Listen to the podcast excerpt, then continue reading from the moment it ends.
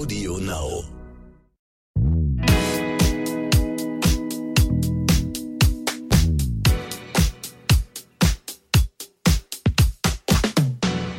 Hallo und herzlich willkommen zu So bin ich eben, euer Psychologie-Podcast für alle Normalgestörten mit der Psychologin und Bestsellerautorin Stefanie Stahl. Und dem Masterpsychologen Lukas Klaschinski. Heute möchten wir über ein sehr entscheidendes Thema sprechen, was vielleicht auch viel wichtiger in den letzten zwei Jahren geworden ist, nämlich Resilienz und der Frage, wie gehe ich mit belastenden Situationen um. Ähm, mit wichtiger in den letzten zwei Jahren meinst du, dass es so viel Medienöffentlichkeit bekommen hat? Oder ja, ach, nee, auch. du meinst wegen Corona. Ja. Ja, ja, klar. Findest du nicht? Doch, auf jeden Fall. Ich habe mal ein Erlebnis gehabt, wo ich das erste Mal verstanden habe, was Resilienz ist und wie das vielleicht auch funktionieren kann. Wir haben es aber wirklich nicht einmal übersetzt jetzt. Also es ist ja eigentlich ein Begriff, der aus der Physik kommt und darunter versteht man die Fähigkeit eines Werkstoffs, ähm, nach Belastung sich wieder in die ursprüngliche Form zurückzuverwandeln. Ah ja, Widerstandskraft, ne? Ja. Also eigentlich der Umgang mit belastenden Situationen, wie damit umgegangen wird und welche psychischen Folgen ich von diesen äh, Situationen davontrage. Ich habe mal ein Gespräch gehabt mit jemandem, der entführt worden ist. Der ist von Terroristen entführt worden auf den Philippinen. Der wurde 13 Monate festgehalten in so einer Gruppe, die haben ein Lösegeld gefordert, der wurde im Dschungel verschleppt. Wirklich, also von einem Ort an den anderen, wenig Essen, immer mit Maschinengewehren bewacht, jeden Tag mit dem Gefühl gekämpft zu sterben. Seine Mutter und sein Vater waren dabei, er war ein junger Erwachsener, glaube ich, 21, 22, also super jung noch. Und seine Mutter hatte einen Herzanfall bekommen und ähm, die wäre beinahe im Dschungel gestorben. All das hat er überlebt und dann wurden die einzeln mit Lösegeld rausgekauft und er war der Letzte, der geblieben ist. Und jetzt sollte man ja davon ausgehen, dass er einen schweren Schaden davon getragen hat. Irgendwie ein ganz, ganz krasses Entführungstrauma und irgendwas geblieben ist. Eine posttraumatische Belastungsstörung oder was auch immer. Gar nichts. Zero. Und wie kann man das sich jetzt erklären? Hatte der sehr stabile Faktoren von der Kindheit und allem, oder? Das ist das eine, ja. Ich glaube, die Basis von ihm war sehr gut. Aber das andere war, und das ist auch ein ganz wichtiger Faktor, was hat er in dieser Situation getan?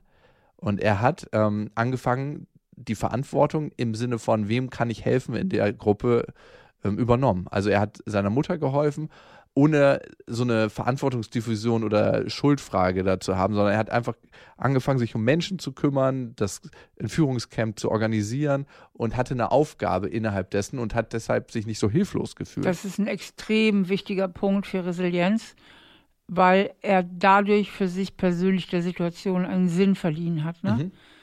Ähm, und das hat ja der berühmte Arzt und Psychologe Viktor Frankl schon gesagt und der war im KZ und mhm. hat dort auch eigentlich dasselbe gemacht. Er hat mit anderen Insassen, Insassen, hat der Gespräche geführt und hat die unterstützt, die Situation irgendwie ja zu überleben oder irgendwie damit umzugehen.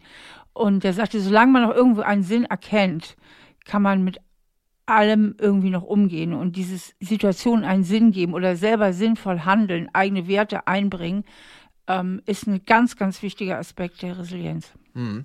Wir wollen später auf die sieben Säulen der Resilienz kommen und welche Aspekte da noch drin sind.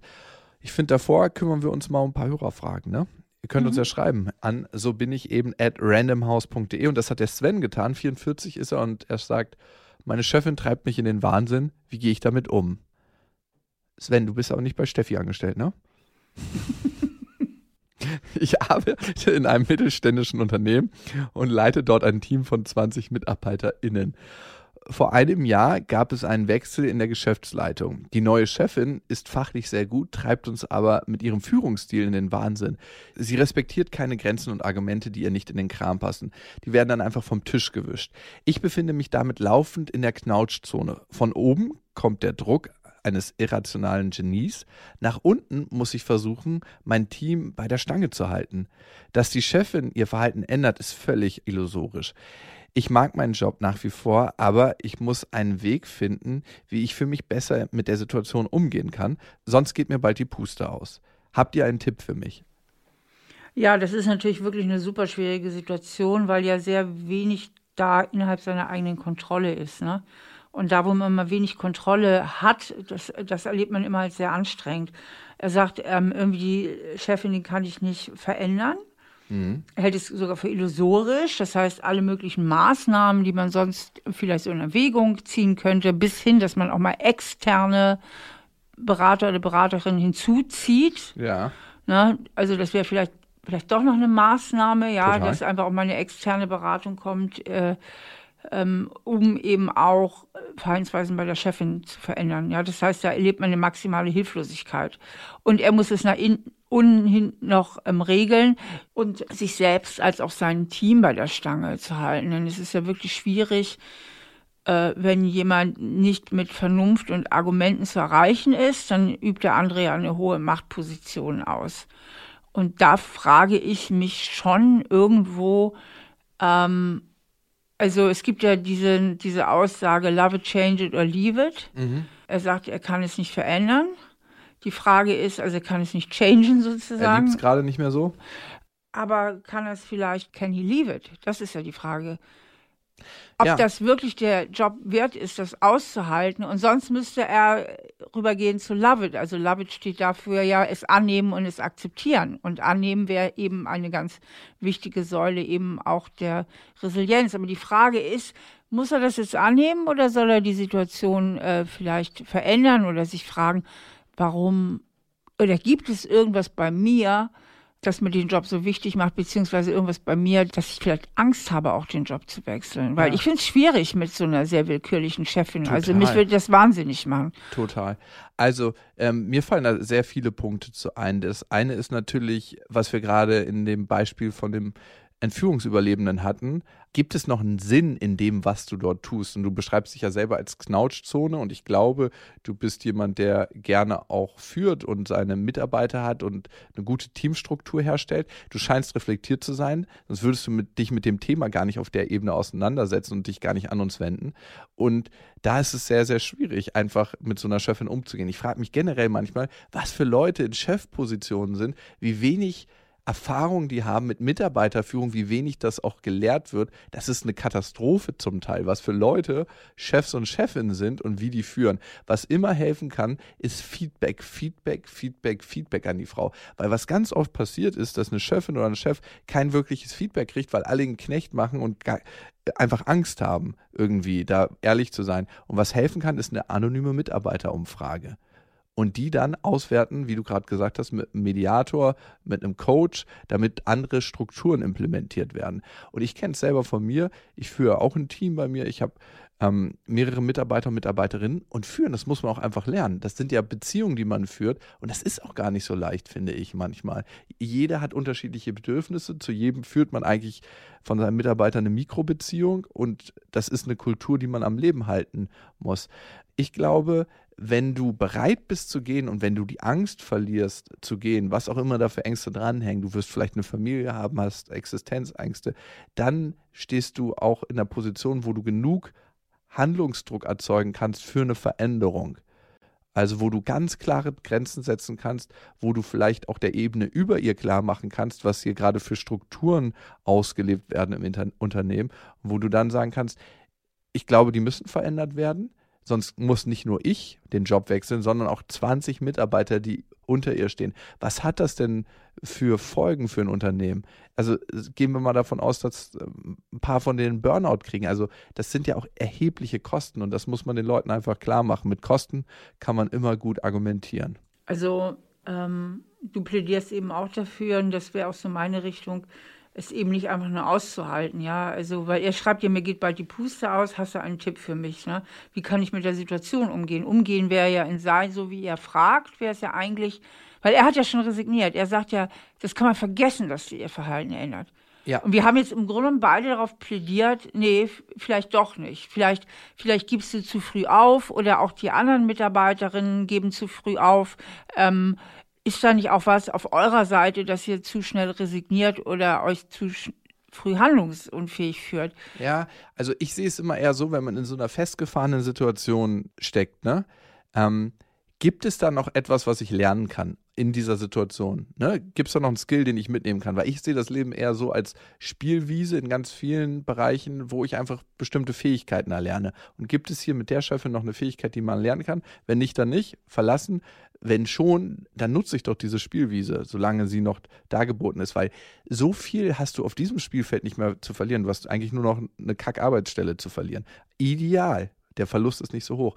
Und der Erfolg eines Menschen wird auch ganz oft an seiner Bereitschaft zu scheitern gemessen. Wenn ich nicht bereit bin zu verlieren oder auch mal zu scheitern, kann ich auch wenig Erfolg haben, weil ich eigentlich ähm, keine Risiken eingehe. Und Risiken im Leben eingehen ist auch ganz, ganz wichtig. Jetzt nicht so, jo, ich probiere mal die äh, Kurve hier mit 120 zu fahren, mal gucken, ob wir rausgleiten, sondern kalkulierte Risiken, versteht sich. Okay. Äh, dann hat uns noch die Vera geschrieben, sie ist 25 Jahre alt und sie fragt sich, bin ich zu behütet aufgewachsen? Sie schreibt, ich komme aus einer Familie, die sehr liebevoll und fürsorglich ist. Es waren immer alle füreinander da und meine Eltern hatten immer eine gesunde Streitkultur und sehr viel Liebe für uns Kinder und zueinander. Ich bin das Nesthäkchen, was nicht heißt, dass ich verwöhnt wurde. Jedoch wurden mir unangenehme Aufgaben oft abgenommen. Später hatte ich das Gefühl, manchmal sehr naiv zu sein, weil ich glaubte, alle Menschen wären so liebevoll und ehrlich, wie ich es aus meiner Familie kannte. Abgesehen davon ist mein Selbstwertgefühl trotz sehr viel Liebe in der Kindheit nie besonders gut gewesen, was mich schon in der einen oder anderen Beziehung in eine Abhängigkeitsrolle gebracht hat. Gibt es sowas wie zu viel Liebe und Aufmerksamkeit? Ab wann sind die Eltern Helikoptereltern und erziehen Kinder, die keine Resilienz entwickeln und in der manchmal sehr harten Realität nicht klarkommen? Wie schafft man es, wenn man dann älter ist, ein dickeres Fell zu bekommen? Spannende Mail, ne? Ja, Finde ich auch. Also ähm, hätte von dir kommen können. Also, weil du bist ja auch sehr behütet aufgewachsen. Du bist ja das Netzthekchen gewesen, ne? Kann ja, aber ich war nicht so behütet. Nee? Ich hatte, ja, ja. Stimmt, stimmt, stimmt. Du, war, aber du hast Wir einen sehr liebevollen viel, Vater, ne? Beide waren liebevoll. Beide waren liebevoll, aber auch sehr viel Freiheiten. Ja, okay, sehr stimmt. Viel Freiheiten. also meine Eltern haben ja nicht die unangenehmen Aufgaben immer abgenommen. Ah, leid. Und schade. das hier ist, glaube ich, ein Schlüssel zu dem Problem, was die Vera hat, ist wirklich, ähm, sie haben oft ihr den Weg freigeräumt. Und das ist natürlich ein Problem, was, denke ich, einige Kinder und Jugendliche heutzutage entwickeln, dass sie ähm, im Grunde zu wenig Autonomie entwickeln, nach dem Motto, ich schaffe das auch ohne Mama, ich schaffe das auch ohne Papa, ja, also ich schaffe das allein. In dem Moment, wo Eltern zu viel äh, Schwierigkeiten aus dem Weg räumen, senden sie dem Kind ja unbewusst, das ist nicht die Absicht, die Botschaft, du schaffst das nicht ohne mich, du kannst das nicht allein. Mhm ist auch gar nicht so leicht. Also ich bin ja selber Papa und das loszulassen und zu sagen, ja, okay, probier es einfach mal.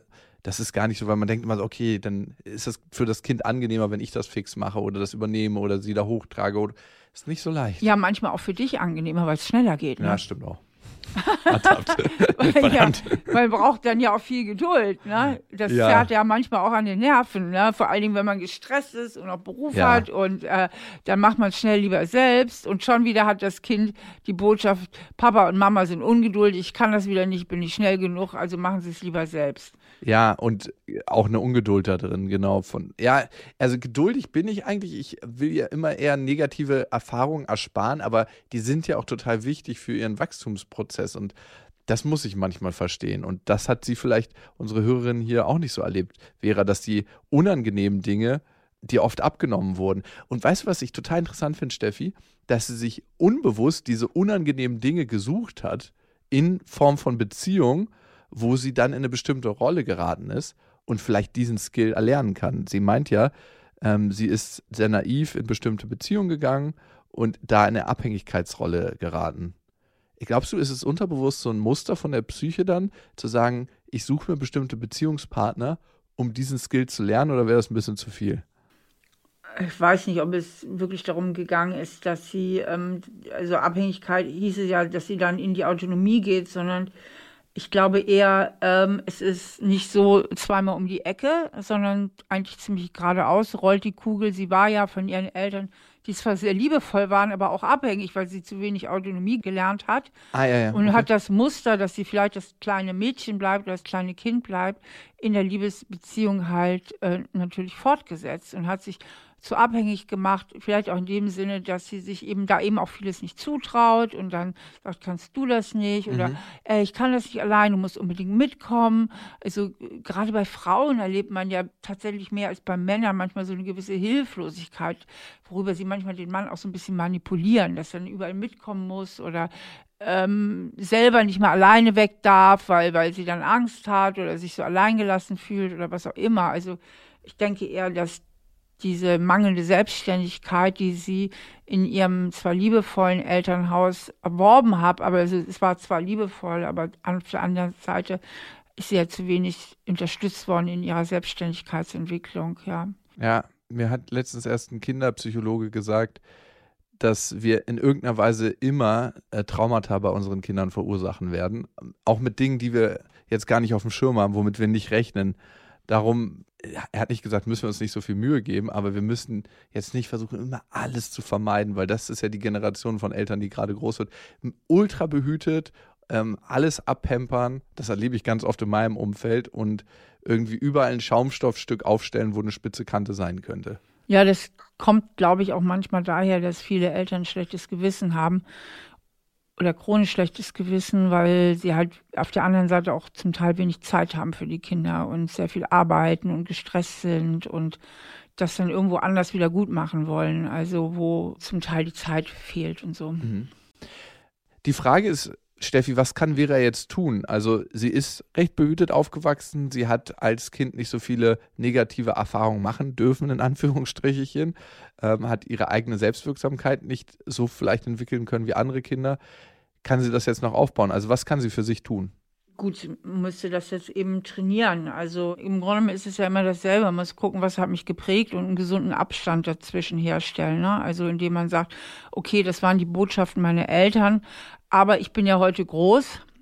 Beziehungsweise, was sind auch meine Glaubenssätze? Vielleicht sollte ich im ersten Schritt mal gucken, was sind denn meine tiefsten inneren Überzeugungen? Sind da so innere Überzeugungen wie, ich schaffe das nicht, ich kann das nicht, ich bin noch zu klein, ähm, Mama muss bei mir sein oder was auch immer.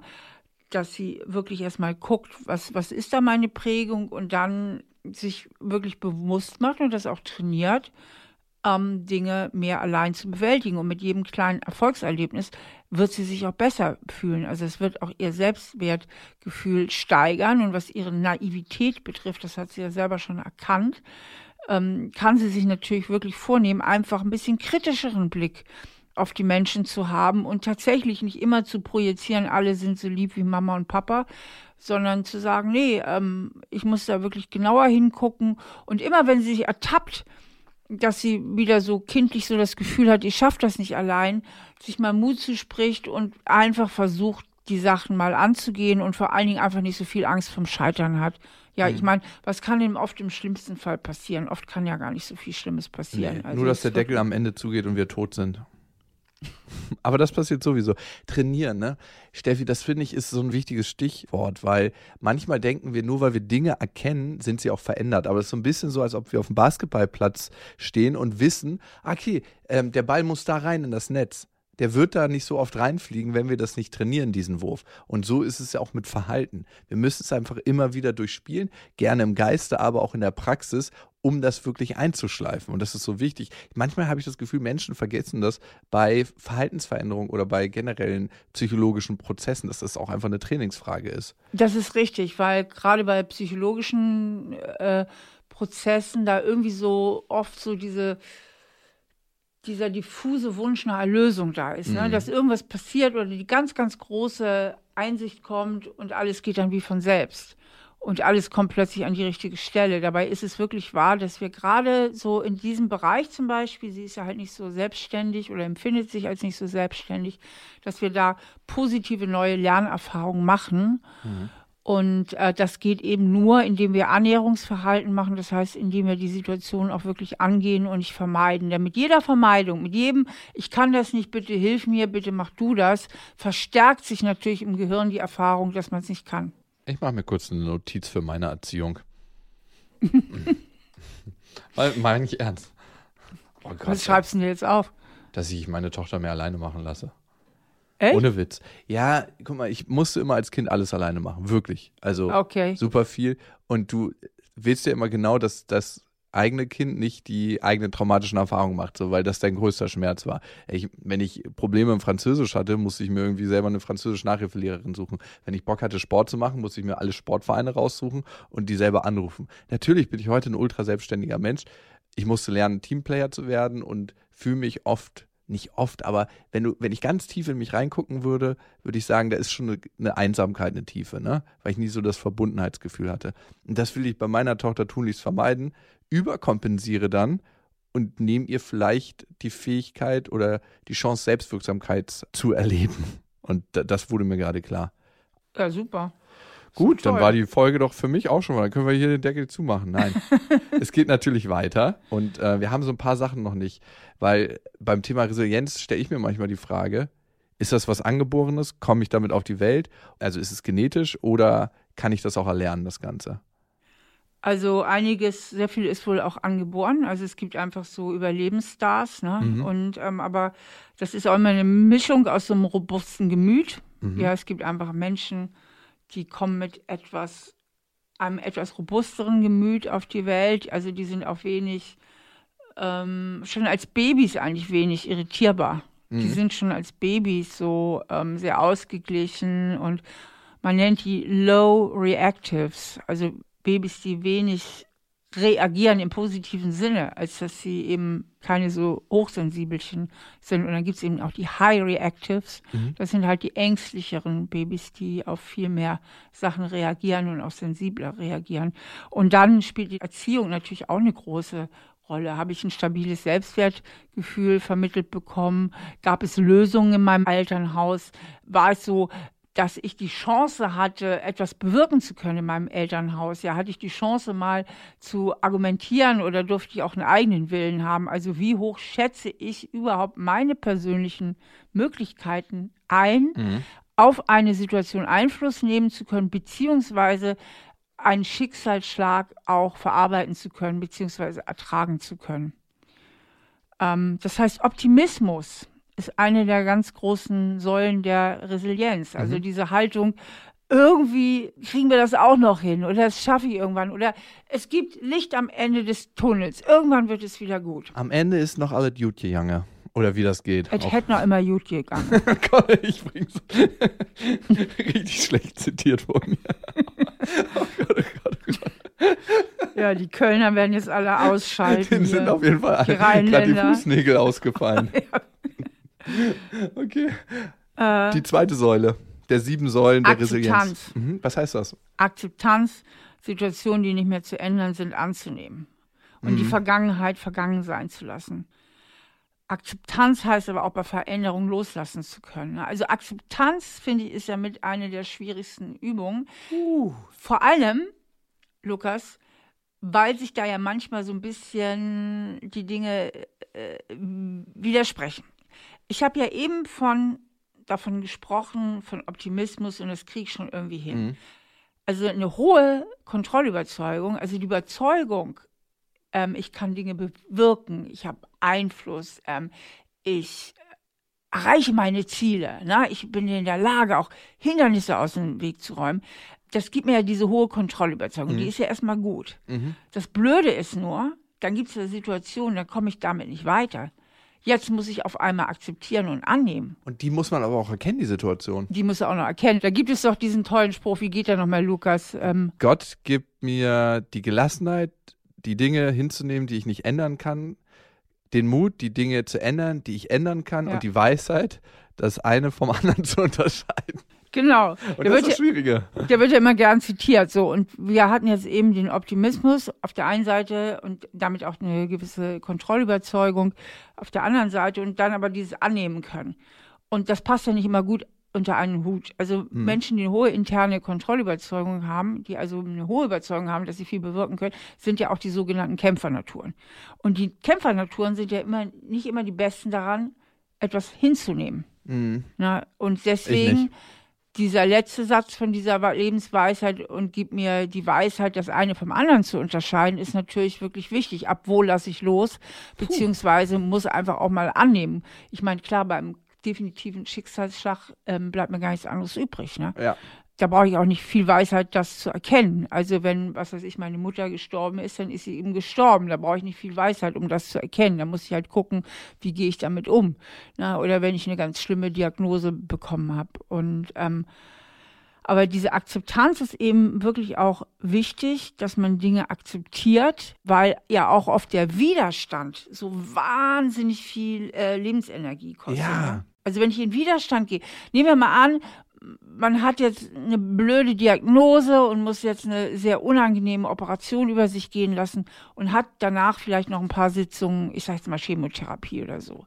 Ist hm. jetzt wirklich wichtig für die Heilung und danach gute Chance, dass auch alles gut wird. Gute Chance, wird alles gut, sehr gute Prognose, aber da muss sie jetzt durch.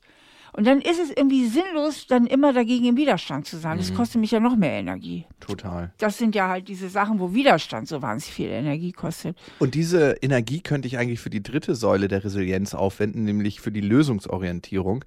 Das heißt, nachdem ich die Situation angenommen habe und damit im Reinen bin, in Anführungsstrichen, kann ich ja nach vorne schauen und nach Lösungen suchen. Also eine ganz, ganz wichtige Säule ist die Lösungsorientierung. Lösung heißt ja da auch, ähm, wie gehe ich jetzt mit der Situation, wenn ich sie eh nicht verändern kann, am besten um. Ne? Also ja. welche Haltung lege ich mir jetzt zum Beispiel zurecht zu den Therapien?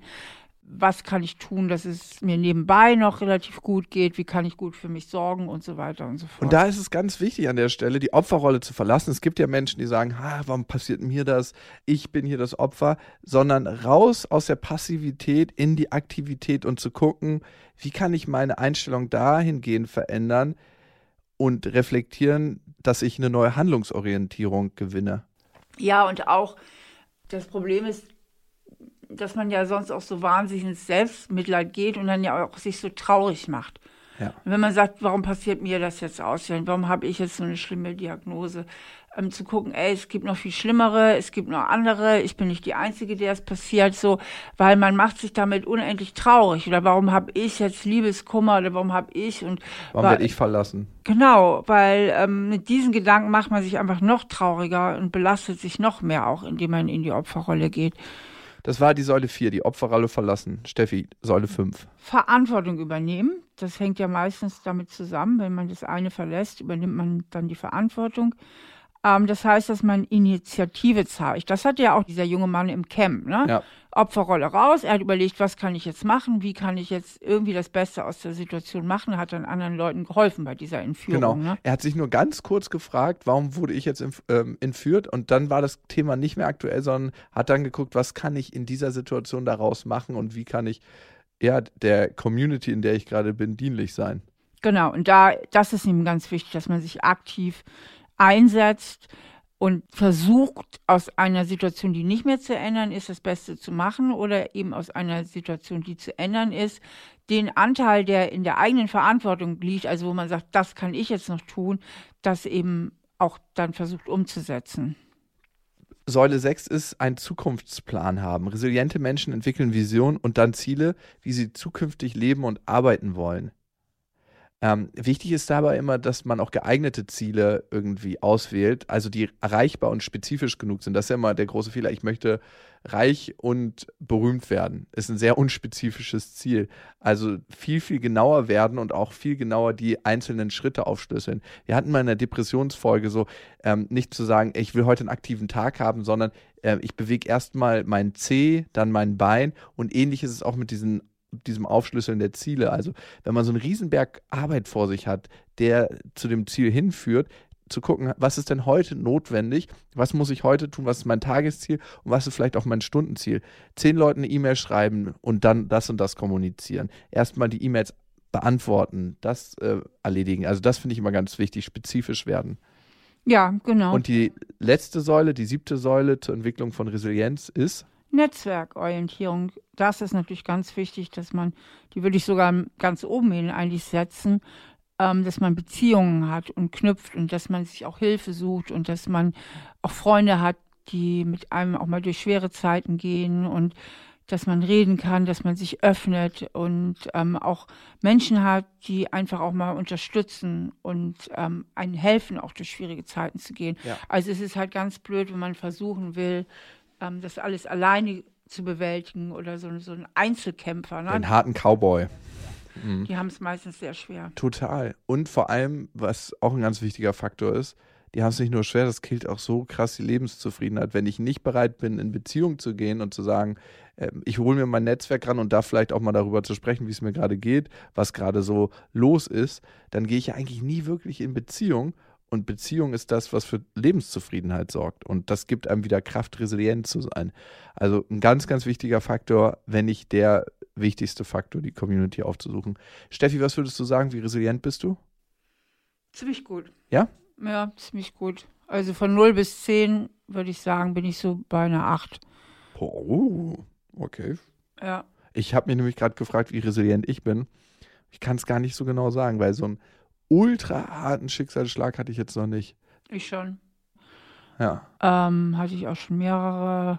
Woran das liegt? Ich glaube auch an einer ganz tiefen Unwillen zu leiden bei mir. Also ich kann viele Säulen der Resilienz bei mir erkennen, also Zukunftspläne, auch die, also so ein Netzwerk an Menschen zu haben und nicht in der Opferrolle zu fahren. Ja, aber ich möchte es nicht unbedingt ausprobieren, wie resilient ich bin. Ja? Ich glaube, du wärst sehr resilient. Ja? Ja, du musstest ja, du warst ja eigentlich schon als Kind resilient. Du hast ja im Grunde sehr viel Resilienz schon trainiert. Stimmt. Und ich habe mir heute auch eine Welt kreiert für mich, ähm, wo ich auch viel selbst geformt habe. Ich möchte jetzt nicht so überheblich sein, ich habe mir meine eigene Welt kreiert, sondern da ist auch immer viel Glück dabei, ähm, finde ich schon allein hier geboren zu sein und viele Chancen zu bekommen, aber stimmt. Ja, vielen Dank an euch fürs Zuhören. Thema Resilienz und vielleicht gibt es ja ein, zwei Punkte, die ihr bei euch einpflegen möchtet. Wenn ihr Steffi sucht, findet ihr sie natürlich. Entweder ihr kommt in Trier vorbei, einfach mal klopfen. Nein, oder im Internet auf stefaniestahl.de und auf Instagram natürlich auch. Vielen Dank fürs Zuhören und hoffentlich bis zum nächsten Mal. Tschüss.